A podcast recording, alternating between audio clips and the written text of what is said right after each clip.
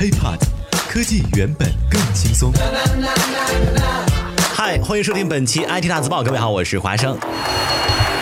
勒索病毒还在继续蔓延，但是关于它的新闻热度呢，现在大家好像也不怎么关心了。而且呢，据说勒索病毒虽然绑架了全球范围内的三十多万台电脑，但是呢，据说啊，这个也只是获利不到七万美元。虽然这个数字呢，可能还一直在往上攀升的过程当中，完全呢也没有达到之前预想那种暴利，是吧？而与此同时，另外一个国家却借此大火了一把，它就是朝鲜。在电力、互联网完全没有普及的朝鲜，勒索病毒想要攻进这个国家实在是太难了。但是想要从这个国家发起，是不是就会容易一些呢？这话不是我说的，是人家美国情报专家讲的，说呀，这次的勒索病毒很有可能是从朝鲜发起的。消息是否正确，还得调查几个周或者是几个月的时间。怎么样？这个消息是不是让人大跌眼镜了？那么朝鲜的网络现状到底如何？朝鲜的黑客又有多强大？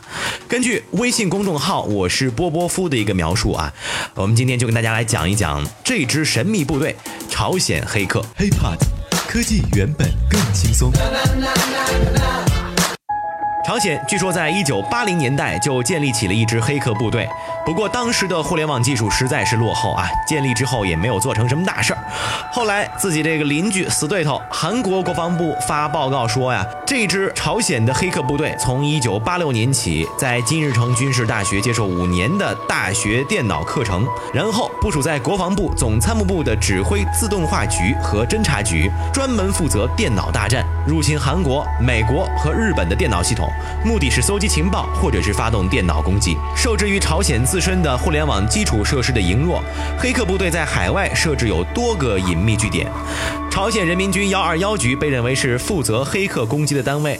那么该局呢，成立于一九九零年代末期，编制大概是一千八百人，隶属于军方精锐情报机构侦察总局。二零零五年开始大规模运作。纽约时报之前做过报道。朝鲜黑客网络庞大，一共有一千七百多名黑客，另外有超过五千名受信人员、主管和其他支援人手。为了避免外界怀疑，朝鲜黑客通常会在东南亚和欧洲进行运作，并且呢受到主管的密切监控。朝鲜黑客部队有有两大目标：一是获取资金，二是获取情报。电脑安全软件生产商赛门铁克认为，今年近年来多起黑客攻击皆指向北韩黑客所为，包括2014年索尼电影公司遭遇到网络攻击，2016年波兰银行遭遇恶意软件体攻击，以及同年的孟加拉央行遭窃取8100万美元。金融机构则是朝鲜黑客的重点攻击目标。俄罗斯知名网络安全公司卡巴斯基指出，涉及多次攻击的 Lazarus 组织设立于欧洲的伺服器被发现连接至朝鲜的一个 IP 地址，所以呢，相关研究人员就认为啊，朝鲜的黑客行动已经袭击了哥斯达黎加、埃塞俄比亚、加蓬、印度、印尼、伊拉克、肯尼亚、马来西亚、尼日利亚、波兰、泰国以及乌拉圭等国家地区的金融机构。刚刚被特朗普解雇的美国联邦调查局局长 James Comey 曾经表示过，说我们可以看到他们使用的 IP 地址，这些 IP 地址都是朝鲜的。他们犯了一个错误，这是一个很明显的证据，证明了谁发起的网络攻击。虽然我们没有看到发起攻击的人，但是我们可以知道从哪里开始发起网络攻击的。据说啊，这个朝鲜的黑客还曾成功入侵过韩国军方的网络。韩国军方在今年五月初的时候承认，二零一六年九月，朝鲜黑客突破了南韩军方的电脑网络枢纽国防综合数据中心后，将资料偷走，其中呢包括应对朝鲜半岛爆发全面战争的作战计划五零二七等机密文件，而韩国军方呢，则是二十天后才发现资料被窃取。韩国怎么样？技术应该也不错了吧？但是呢，没招啊，照样被朝鲜黑客攻克。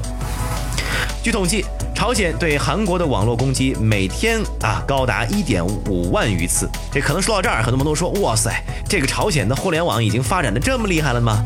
不是，和朝鲜的黑客部队咄咄逼人相比啊，民间的互联网显得十分的原始。二零一六年啊，BBC 做个采访，BBC 记者发现整个平壤只有一家网吧，在那里啊，打开电脑不是熟悉的 Windows 开机界面和声音，对吧？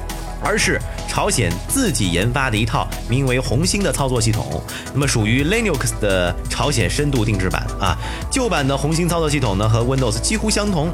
呃，那么新版的界面呢，呃，有人曝光啊说更像是苹果的新版啊 OS 十，所使用的浏览器呢也是基于火狐浏览器的一个改版。在民用方面，朝鲜在两千年前后搭建了供本国民众啊使用的局域网，叫做光明网。当然了啊，这跟咱们国内的光明日报那光明网完全没有关系啊。朝鲜国内用户只需要到各电话分局办理入网的申请手续啊，即可以通过电话线上网。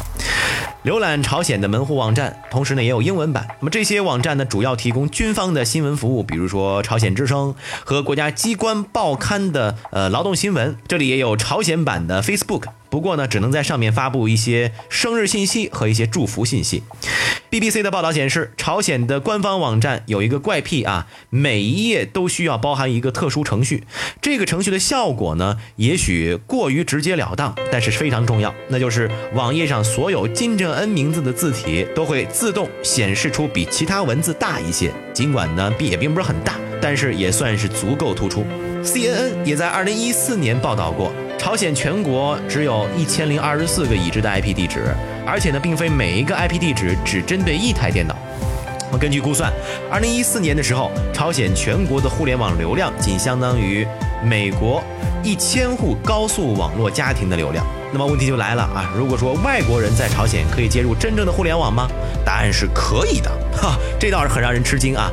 环球时报的记者曾经报道啊，他们的记者在朝鲜使用的有线互联网，每个月的包月费呢是五百四十五美元左右，收费单位呢是朝鲜的星河营会社，网速理论上呢是两兆。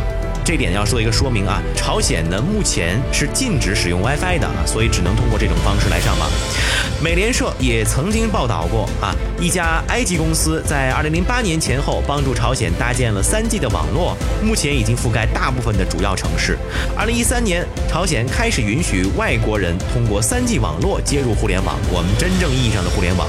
手机上网的包月费用是14美元左右，那么每个月免费提供50兆的流量，收费单。单位呢是朝鲜的 Korea Lank 会社啊，超出部分呢按照每兆一元人民币左右的收费标准来收费。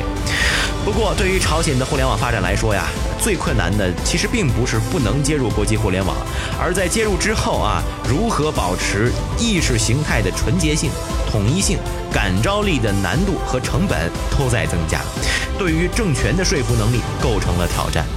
这些呀，才是朝鲜的网络部队最要紧。最关心的日常的头等大事。OK，以上呢就是本期 IT 大字报的全部内容啊。本期节目还挺有意思的。呃，如果想和华生取得更多的交流，可以添加我的个人微信，也会来关注我们的喜马拉雅账号。我们下期再见，拜拜。